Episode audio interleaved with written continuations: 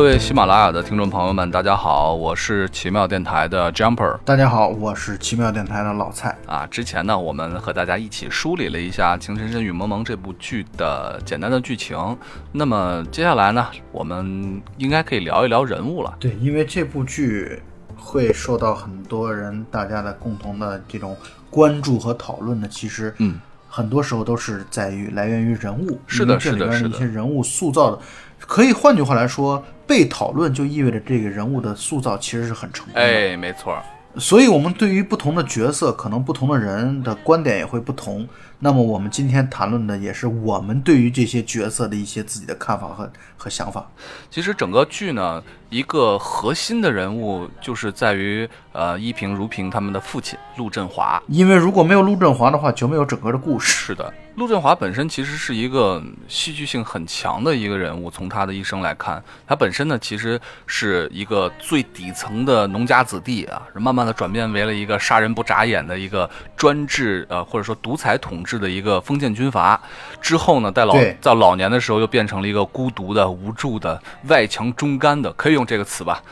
可以用一个完全没问题哎，是一个又变成了一个可怜的老人。其实陆振华一辈子啊，他其实你可以认为他是一直对命运在抗争，那么最后呢，也成为了被命运所戏弄的一个人。他自己也在说呢，他觉得他自己年轻的时候，嗯，要什么有什么啊，呼风唤雨，称霸一方的时候，嗯，都那么的潇洒。结果一个小小的家庭经管不好，经营不好，对，我觉得他也是因为他欠下了太多的这种风流孽债。对这种情债。但是这部剧当中后半段是在帮他在洗白，嗯尤其他就是他死后嘛，呃，他他去世之后回顾他这一生的时候，也在讲到他的初恋，他喜欢一个女孩叫萍萍。嗯，对，就是他出身是比较卑微的，所以呢，平平的家人呢是不允许他去娶平平的，所以他要打出一番天地。嗯，这一打就是十五年。可是他等他真真正正了闯出一番天地的时候，再回去找平平，发现平平被家人逼婚自杀身亡了。嗯，所以这平平的这个角色对他来说是一个心中永远难以挥之不去、割舍不去。包括他最后，其实在他离世的那一刻，他是拿着平平的照片啊、安详离世的。也就是因为平平，所以后来是李副官也在说嘛，嗯，陆振华在街上在哪里，只要能找得到的，哪怕或者眉毛，或者眼角，或者嘴角有一丁点像平平地方的女人，他都要努力的把她娶回家。或者说抢回家吧。对，没错没错。第八房傅文佩，第九房王雪琴，全都是被他抢亲抢回来的。所以其实陆振华的心中，我觉得一直也是挺苦的。这个在他前面的整个表现里面，剧尤其是在剧刚开始的时候啊，他的这种表现真是让人觉得很痛恨啊！你刚开始看这个剧的时候，你不可能不讨厌陆陆振华，不可能的。你看他又是鞭打依萍，呵斥他的妻子，对吧？然后拿枪恐吓，就觉得这就是一个，哎呀，就是一个不可理喻的一一个人，一个如此让人觉得可恨的一个人。其实你再换那个角度来想一想，我觉得像陆振华，他在逃到了上海滩之后，以前拥有的这样的一切权利都已经灰飞烟灭了。他只能剩下什么呢？他可能也就只剩下了他在家里面的这一点点权威而已。所以你刚用“外强中干”这个词，我觉得说的挺准确的。嗯，就他需要通过这样的一种在家人面前的保持绝对的权威，来让他自己意识到自己还活得有点人味儿，还活得有价值。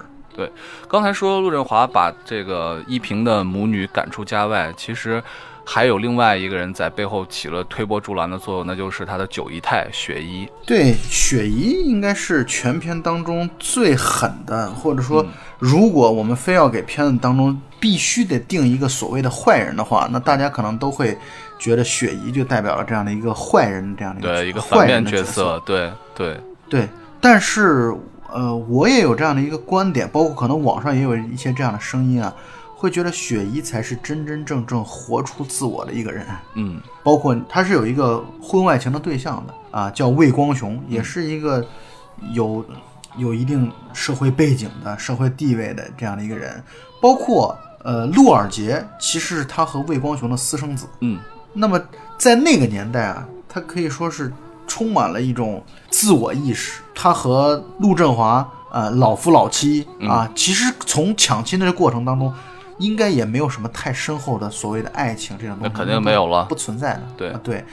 但是呢，他能够说在家里边儿，哎，做到在九任太太当中最得宠，嗯，而且他这个得宠呢，同时也是使得自己的子女生活的状况最好。对，同时呢，他自己对这种婚外的真正的感情的这种追求，嗯，那我觉得他这个人活的，虽然他确实在剧当中很招人讨厌，但是他却是一个活明白了的人吧。故事是从三十年代的上海来整个展开的，但是我们不妨想一想，就是雪姨她作为九姨太，她刚被陆振华所抢走的时候，那个时候她是怎样的一种处境？她的那些刻薄、尖酸，她的那些强势，她那些恶毒，其实不妨去想一想她的人物的一个前史，想一想她之前是如何一步一步的变成现在的这个雪姨的，也不免让人觉得有些唏嘘。而且很多就是观众啊也会反映说，给雪编剧对于雪姨的这个角色其实是很偏爱的。嗯，你看给雪姨的那些骂人的那些话，真的是。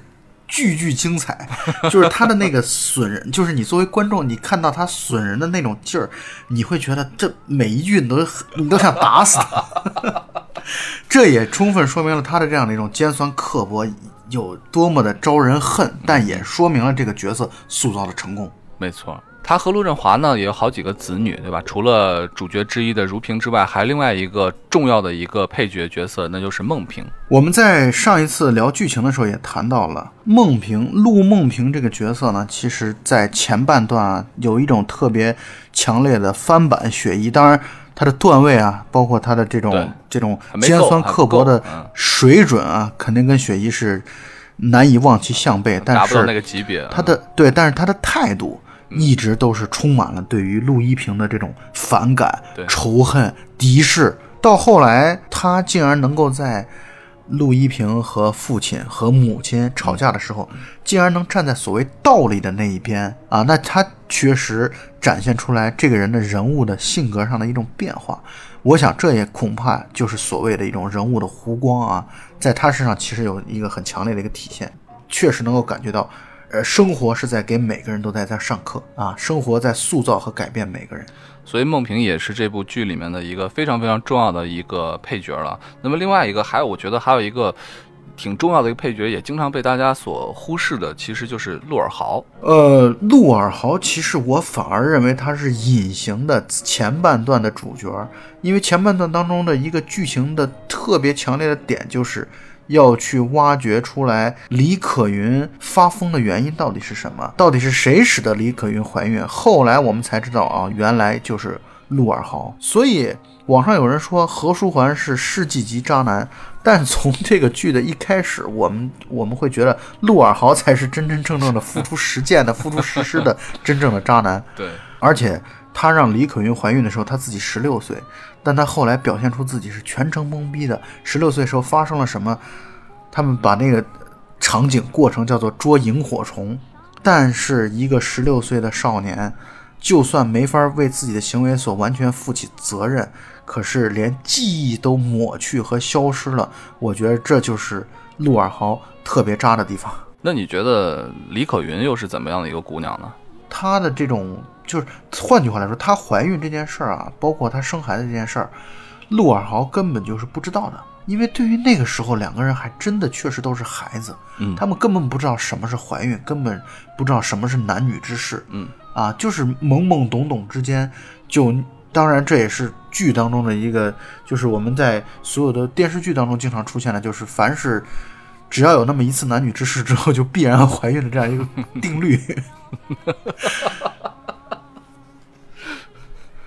有这个定律吗？你看，当然有这个定律。你看，刚才我们谈到的孟平，孟平被强暴之后 也怀孕了，啊，所以电视，所以电视剧当中的怀孕总是那么的容易。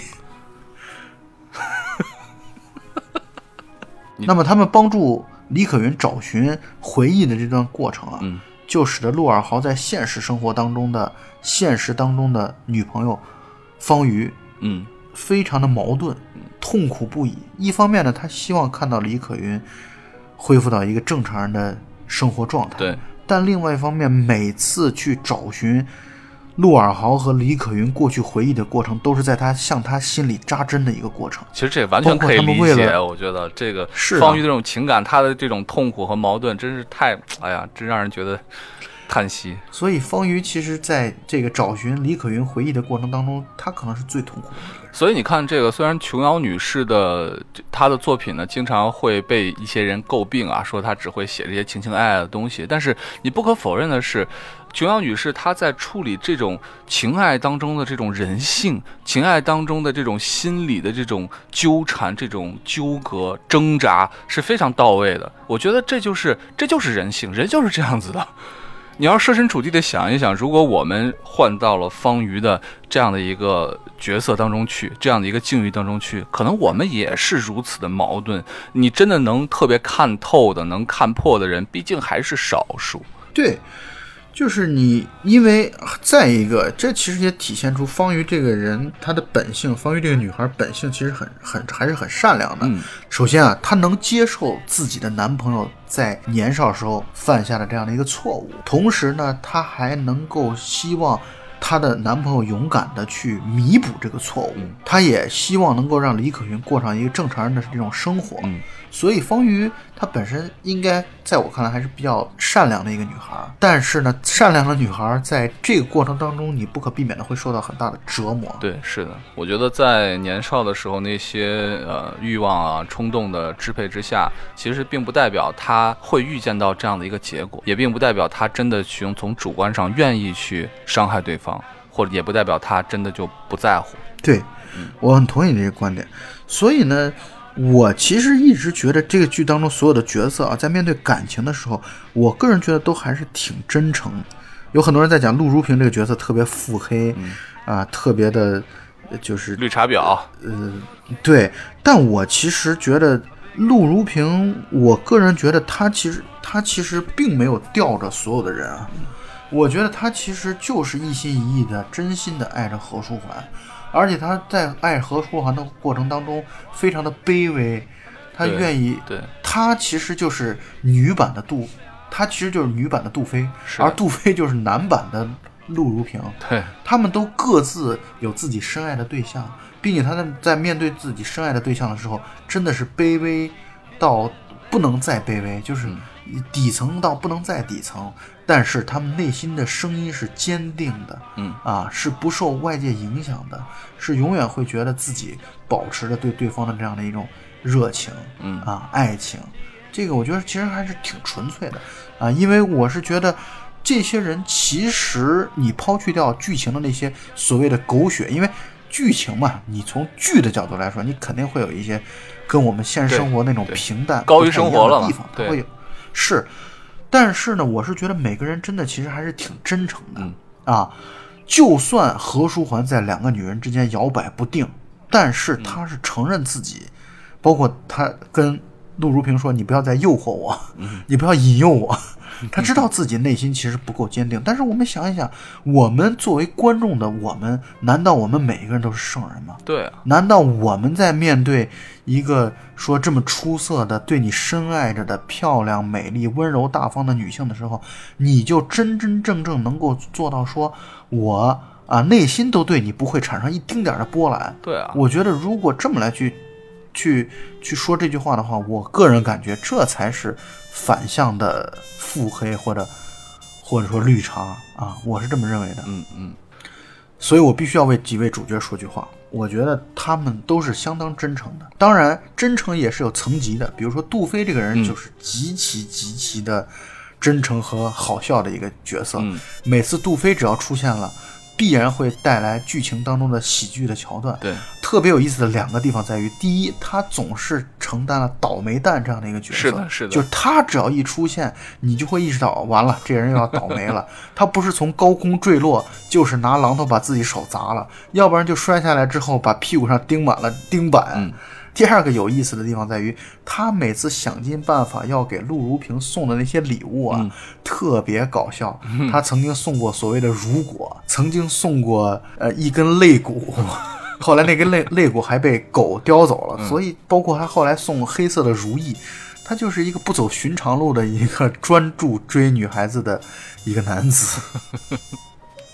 其实抛开这些呃技术手段不谈啊，在作为一个上帝视角的观众们去看这部剧的时候，其实很多时候会觉得，哇，这有这么一个痴情的男子追在你的后面，而且多可爱啊，对吧？长得也挺帅的，整个非常可爱啊，这样的一个乖乖虎的杜飞，那么为什么你陆如萍你就不喜欢人家？为什么你还就要就要吊着人家？总会有一种这种感觉，但是。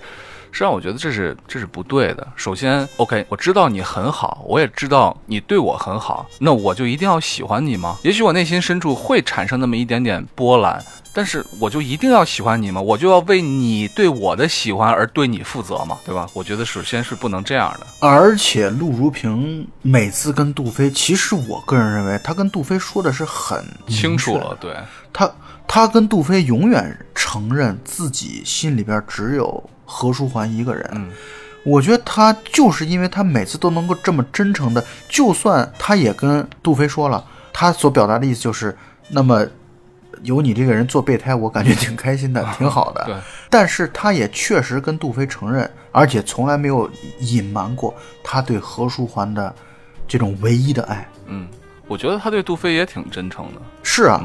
虽然他最后是和杜飞结了婚啊，战地婚姻，但这里边也要考虑到的是，人在战争的局面下，很多时候的这样的一种感情是会得到升华的。对对，就是你会在战争生死离别的时候会发现，哦，原来。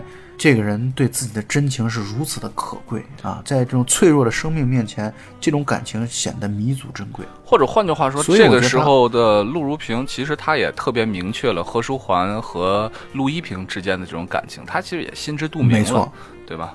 是，嗯。而且杜飞还让我印象特别深刻的一个点就在于，曾经有一段的时候，陆振华说要把陆如萍许配给直接许配给杜飞，嗯。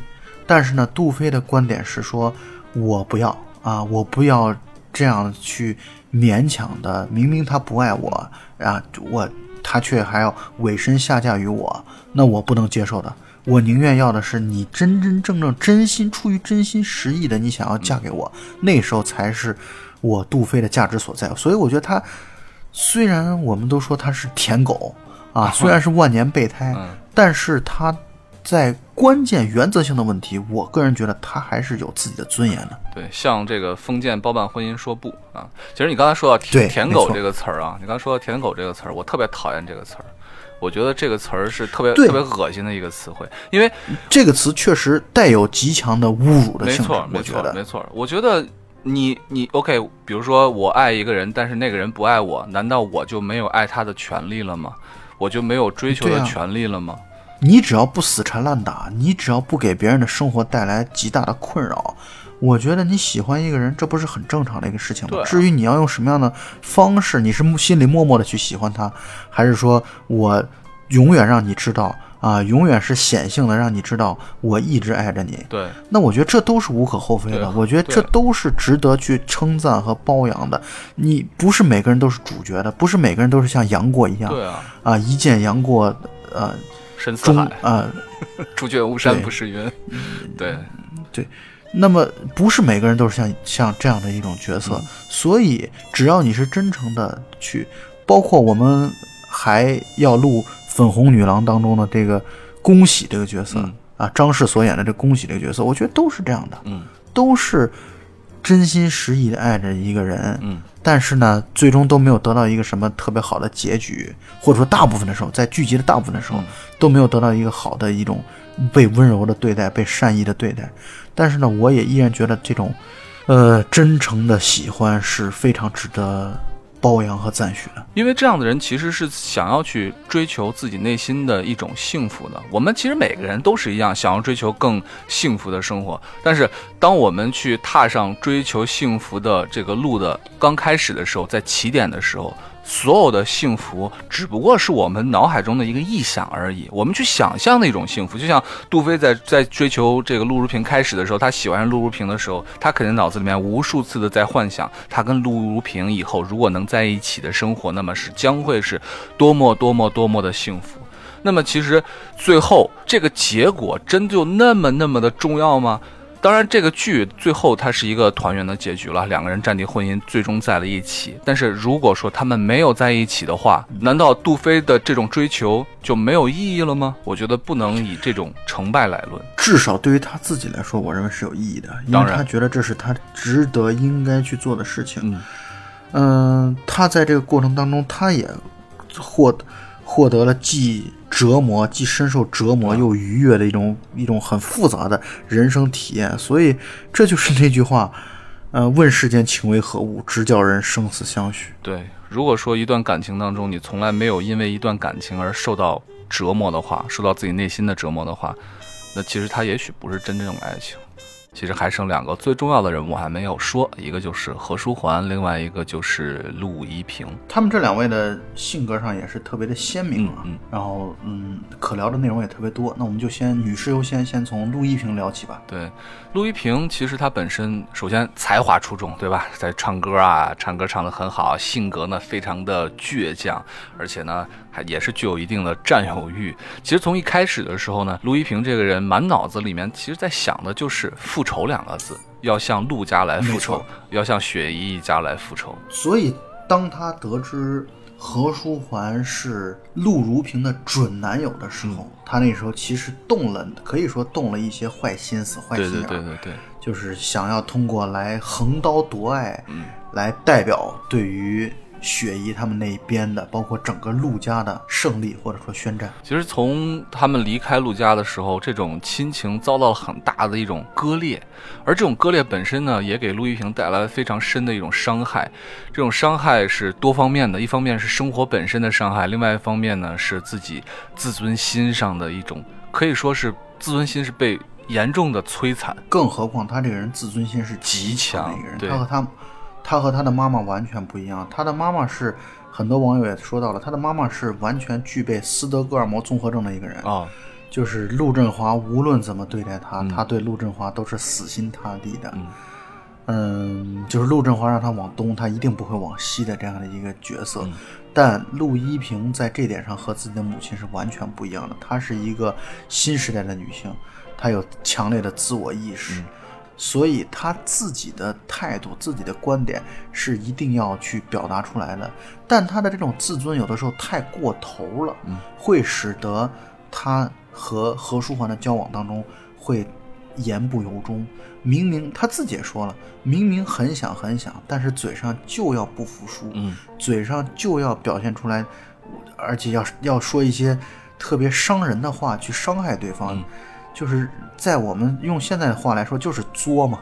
啊，陆一平这个人，其实在有些时候就是由于自己强烈的自尊心，所以一直在作，嗯。所以把何书桓在一定程度上作跑了。其实我觉得他，因为他一开始的是这个动机啊，可以认为是一种不纯的一个动机，是一个建立在复仇的这样的一个目的上的一个动机。姑且不论他的这样的行为到底能不能复仇，所以当陆一平自己意识到他其实对何书桓已经产生爱意，甚至是依恋的时候，他其实内心我觉得是会产生一种恐惧的。他其实对何书桓的折磨是建立在对自己的折磨的基础之上的。对啊，所以他很多时候在作的过程当中，其实更大的受害者是他自己他自己让自己很不爽啊。他和陆如萍真的是形成了极其鲜明的对比。陆如萍其实比陆一平过得要更加的真实，嗯，尤其对于他自己来说更加的真实。陆如萍可以非常真诚的表达自己的观点，但陆一平不行。陆一平很多时候由于自尊心太过于强大了，所以说出来的话，明明我想要朝左，但我非要说我要朝右。但是这种言不由衷，对他自己其实是一种很大的折磨。而你看陆如萍，我想做什么我就说出来，我想要什么我就说出来，我想做什么我就做，那么反而他其实是那个比较容易快乐的那一个人。其实这两个人的这种对比啊，就能看出来一个人的内心深处的安全感会对这个人的个性造成怎样的一种影响。像陆如萍那样，就明显是她其实是一个有安全感的女孩。从内心内心深处来说，从她的整个的家教过程中来说，她这种内心的安全感就会让她能够去自由的去表达自己的情感。而陆一平呢，她从小内心深处就没有这种安全感。其实她是一个安全感非常非常缺失的女孩，就像我们之前说过的，对吧？老蔡说这个陆一平呢，她实际上是外刚内柔的一个女孩，她内心深处根本没有那么坚强，她所有的这些这些表象就像是一件铠甲一样，把自己保护起来。这就是我的防线，这就是我的底线，任何人都不能突破进来。而一旦当有人突破进来的时候，他反而会表现得特别的无所适从，他的那些内心深处的那种软弱会一下子爆发出来。这种里外的这种矛盾，就像就像一个一个磨盘一样，把它放在中间折磨着。所以他一直形容自己是刺猬。那么他和何书桓的交往的过程当中。他是掉了刺的刺猬，所以在他要去跳江的那一刻的时候，他嘴里一直在说的台词是：“我的刺呢？我的刺呢？”就是他其实对于自己的刺被爱情、被感情所、所、所融化掉，他其实是很不适应的。就是他一方面在体会着爱情的甜蜜，但另外一方面他会觉得那不是自己，那个就是自己不应该获得这样的幸福，自己不应该是自己怎么有资格去幸福呢？我觉得他其实这种内心的安全感是非常缺失的，包括他对自我是一种强烈的、深深的自我怀疑，这就是他和陆如萍之间巨大的区别。其实他一直很恨自己的父亲，但是你想，这种恨。他这种本质是对爱的一种渴求，对爱的一种求而不得而导致的恨，所以他最后呢，其实也一样的，从内心深处，他其实也是在恨着自己。我们我就在我又不可避免的会聊到《倚天屠龙记》啊，周芷若对于张无忌有多恨，就意味着他对张无忌有多爱。对。你如果还一直在恨着一个人的话，你肯定是你肯定是内心深处是爱着他的。对，你只有你只有对他无所谓了，就是完全不在意他了，这个时候你才对他的感情和爱才放下了。对，是的，是的。所以我很同意你刚才说的那个观点，他对他自己的父亲其实是挺又又爱又恨的，嗯，包括他对他自己也是又爱又恨的。其实没错，包括对他的母亲，我觉得也是一样的。所以陆一平他其实是一个特别孤单的一个人，但是。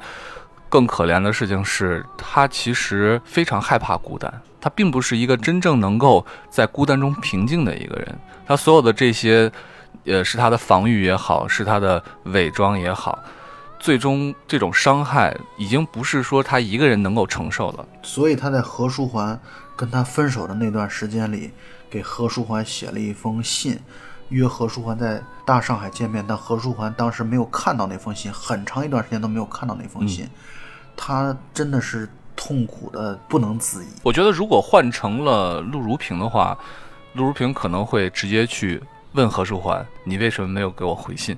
但是陆一平他是绝对不会去做这样的事情的，是因为他内心的自尊和骄傲，这种骄傲也带有一种自卑存在。这种骄傲带有一种自卑和恐慌、恐惧、害怕存在。他害怕对方。伤到自己的自尊，是的，是的。他害怕对方拒绝自己，他害怕对方说出一些让自己的尊严扫地的一些话。嗯，所以呢，他他他没有他没有退路。你像陆如萍是有退路的，我大不了我去直接去找你何书桓，我向你示爱。你我失败了也没关系，我会继续带着一种韧性等待着。那么“韧性”这个词上来说。陆如萍比陆一萍要韧性强多了，或者坚强的多，特别的特别易脆易易碎。但是陆如萍不会，陆如萍就像一一个粘土一样，一直可以保持着。你把我捏成什么样的形状，反正我都一直会保持的在那里。但是陆一萍就像一个大的花瓶一样，一旦跌到地上就会碎掉。嗯，啊，碎了就再也难以修复起来。你看，再说陆如萍，她再不济。他还有杜飞可 以作为自己的备胎，但是如果说哈有一个像杜飞一样的男人也那么对陆一平默默的付出，你觉得他会怎么选择呢？他会明确跟对方说：“你别跟我再再这样了，我会跟你成为哥们儿的。”不像陆如萍，其实是他知道杜飞是备胎，对他也要让杜飞知道自己是备胎，但是我就要让你等待着，随时我这边需要召唤你的时候，你就得过来啊！这也是很多人会觉得陆如平是一个绿茶的这样的一个原因吧。但是他的这一切都做在明面上了，出于心机。对，他不是出于心机，他确实也是需要杜飞的。对，是的，是的。就是换个角度来说啊，陆一平他的人生的境遇，其实让人啊，就让人觉得很怜惜他，对吧？他的那样的这种坚强，都是看让人看的真的内心觉得非常的触动。但换个角度来讲呢，陆一平他也是一个幸运的人，因为有何书桓的出现。其实何书桓的出现对陆一平是。一个救赎，我觉得这个问题真的是需要两方面来看。一方面，我很同意你的那个观点啊，尤其你看这个剧的前半段，何书桓对于陆一平真的是百依百顺，一直在不停的开导他。就像我之前说的，他和他父亲见面一次吵一次，见面一次吵一次，去一次陆家就会发生冲突，哪怕带着求和和解的心态去，到了现场也会发生剧烈的冲突。但是那个时候。何书桓是一直不停的在陪伴着他，包括陪着他去陆家，嗯，包括鼓励他去和父亲和解。何书桓在剧的前半段，在没有看到日记之前，我认为对陆一平可以说是温柔至极，非常的温柔。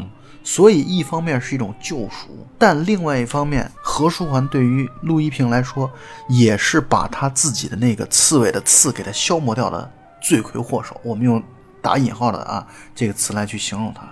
就是很多人会觉得，使得原本特别充满了冲劲儿的、有有生命力的陆一平，到最后成为了在爱情面前。唯唯诺诺的啊，内心深处其实是一种特别折磨的这样的一个状态。很多人也不喜欢这样的一个一一个一个情况。可是这不就是真实吗？有利就有弊嘛。对你一方面获得爱情的美好甜蜜的同时，其实在另外一方面，你也会一定程度上丧失自我。嗯。其实，当我们从上帝视角来看整个的故事发展的时候，我们当然可以有这样那样的评价，对吧？比如说，呃，你刚才说的，呃，有些人不喜欢失去这些锋芒的陆一平，但是换句话说，他有锋芒的时候。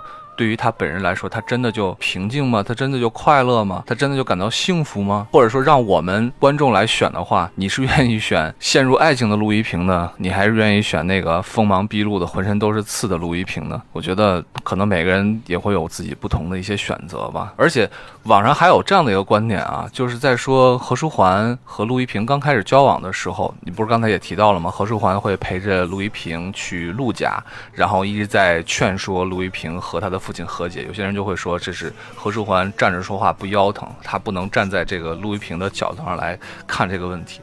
我觉得这其实是一个挺挺混蛋的一种，或者说挺幼稚的一种说法吧，因为。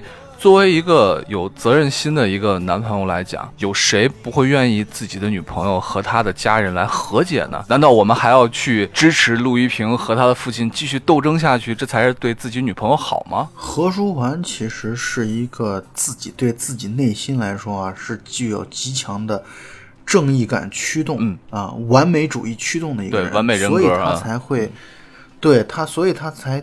受到打击就在孟平被强暴的这个戏，他当时在现场却没有能力去说把这几个流氓拦下来，却没有能够阻止悲剧的后来的发生，所以他一直他的在这个过程当中的内疚感要比陆一平的内疚感要强多，可能十倍、百倍的多，他自己内心是很骄傲的一个人。他会觉得我的对我的道德约束，就本身就应该是一种很极高的这种道德标准来去约束。是的，是的。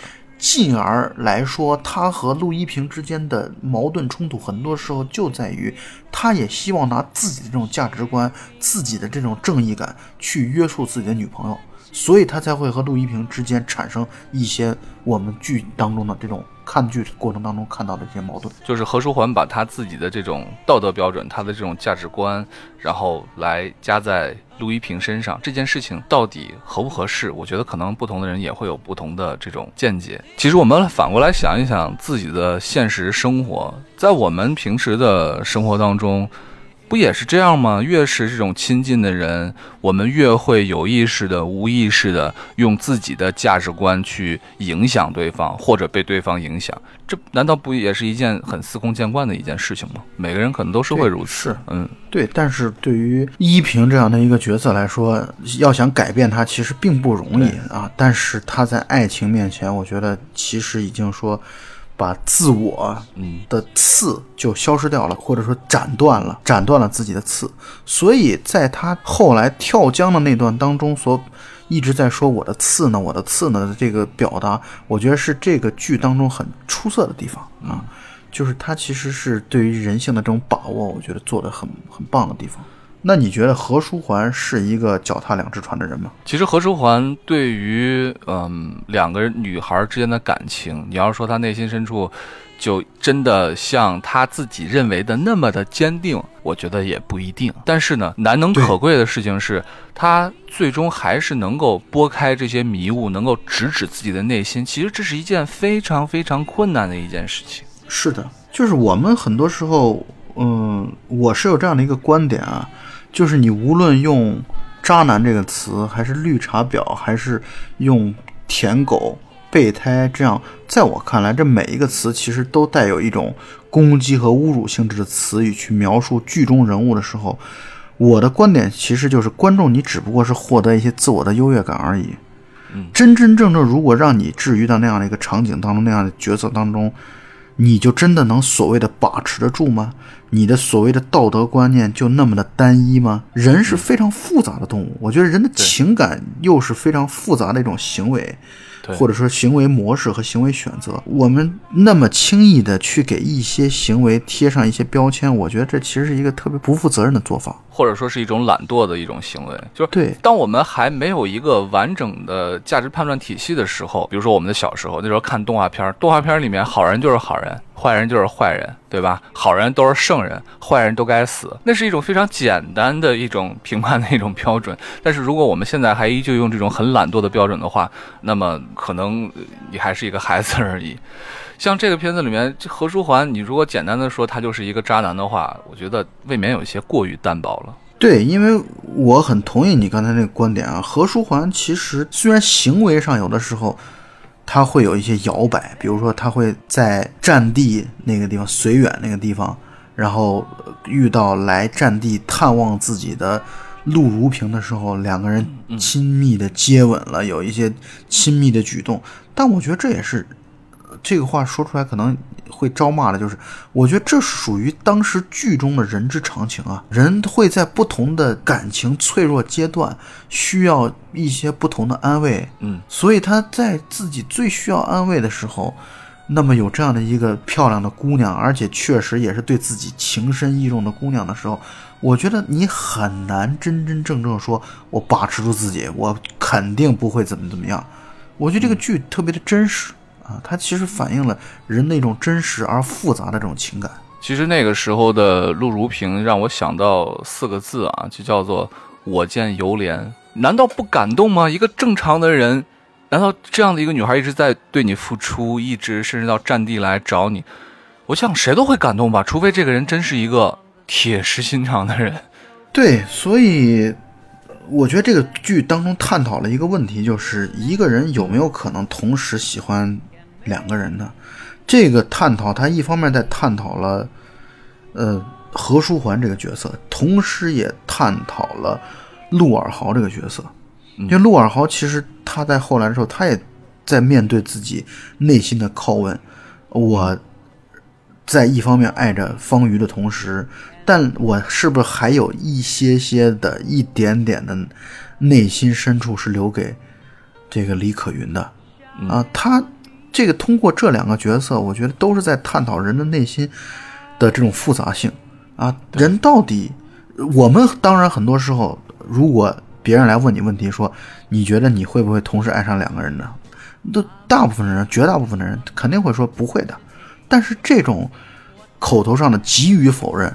是不是能代表自己的？其实只是自己的一个愿望呢？就是人的复杂性，在你没有面对一些所谓诱惑的时候，在你没有面对一些实际情况的时候，你是不是你你做出口头上的表态是特别容易的一件事情，但真真正正事情发生的时候，情境到达的时候，你是否还能如你所想象的那样来去处理呃某些情感？我觉得这是至少在我看来，你应该保持一种存疑的态度。我很同意你的这个观点，就是在于人的这种复杂性，所以评判他人永远是很简单的，你可以很简单的下一个评判，对吧？对。但是事实上，当我们去在看一件事情、在看一个人的时候，我们应该更加的谨慎加小心，不要太早的去，或者说根本不应该去下某种道德的一种评判，因为你并不是他，你并没有在那个位置之上。你作为一个旁观者，你所下的结论，你所看到的东西，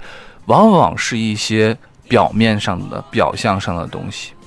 所以说，这部片子从整个的线索来看，从他的这种激烈的冲突来看，很多时候是在讲情感，尤其是在讲爱情的。但是呢，其实它内核的东西还是在讲人性。对，没错，我相信我们观众看完了剧之后，肯定也会有很多代入，很多的想象。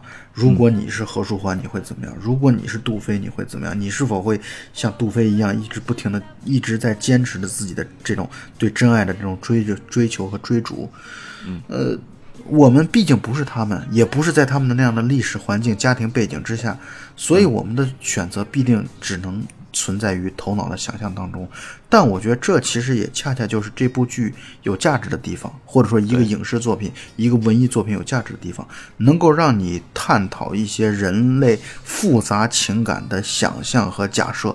我觉得这就是艺术作品出色的地方。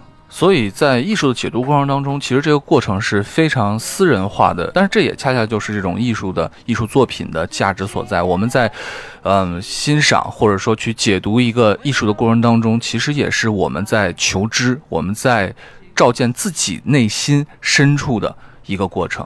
是，就看你是不是能够真诚的面对，而不是单纯的只是简单的给他们来贴标签。所以，我们对这些人物的看法呢，也是我们很主观的，但是很真实的一些看法。没错，呃，那么各位对《情深深雨蒙蒙》的影视原声感兴趣的朋友呢，欢迎大家在喜马拉雅来搜索《情深深雨蒙蒙》，点击订阅，周一到周五每天会更新三集。同时我们的这个剧评类的节目啊，也会在奇妙电台同步来去进行更新。啊，奇妙电台呢是一个专注于电影、电视评论的电台，那么也欢迎更多的朋友来关注，谢谢大家，谢谢大家，那么我们今天就到这儿吧，拜拜。拜拜。